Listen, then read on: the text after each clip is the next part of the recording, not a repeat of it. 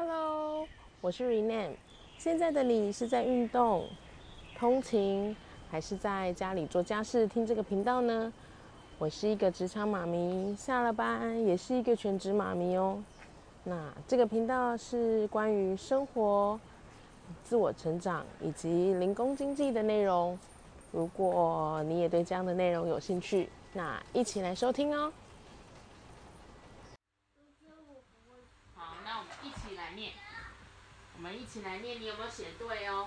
对，来，一、二、二、三、四、五、六、七、八、九、十、十一、十二、十三、十四、十五、十六、十七、十八、十九、二十、一、二二、二三、二四、二五、二六、二七。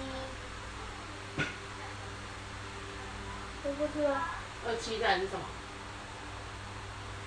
二九、二七、二八在哪里？你看你自己在写都没有写，你要你可以写开一点，这边那么大的位置可以给你写的，你自己写也要你看得懂，别二人对啊，你看得懂，别人也要看得懂，你这样你看不懂，对不对？对不对？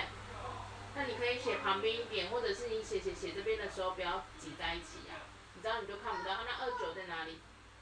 二九的九，哪里？这个，这个吗？刚刚那一段呢、是我儿子在学习数数的一个过程。那不知道啊，是不是每个家庭里的小朋友啊，还是这样子年龄的小朋友都需要陪读？我们家老大是这样子哎、不知道是因为因为我们家是读公幼，所以很多学习上的东西是需要家长去去教的。那这部分也不知道是不是因为妈妈太急，还是真的小朋友的学习也比较落后。或者是其实小朋友只是单纯的想要有人陪他。有的时候啊，明明看他可以很在没有坐在书桌上前面，有时候他在数数可以很自然的完成。可是呢，不晓得为什么啊，坐到书桌上去啊，就好像怎么样都不会写。明明就很会算啊，明明就可以很顺的算过去，可是坐到书桌上是有魔力吗？是个黑洞吗？就会怎么样都数不出来一样。那需要好好的陪他算一算、数一数。那现在每天呢，都要好好陪他专心的数数。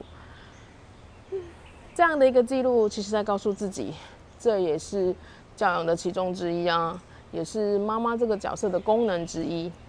不知道有没有人也跟我是一样的呢？赶快留言告诉我吧，告诉那我知道，其实我不孤单，每天晚上的奋战有人陪我。好啦，以上就是我们家小朋友数数的一个记录哦。好喽，以上就是今天的分享记录。不知道你们家里面是不是也有和我们家出现相同的对话呢？或者是也有和我们家一样的状况呢？欢迎你一起和我分享哦。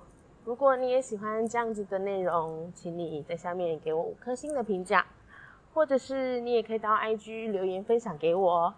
那我的 IG 是 R E N E E 下底线 S U N L I G H T R E N E E 下底线 S U N L I G H T。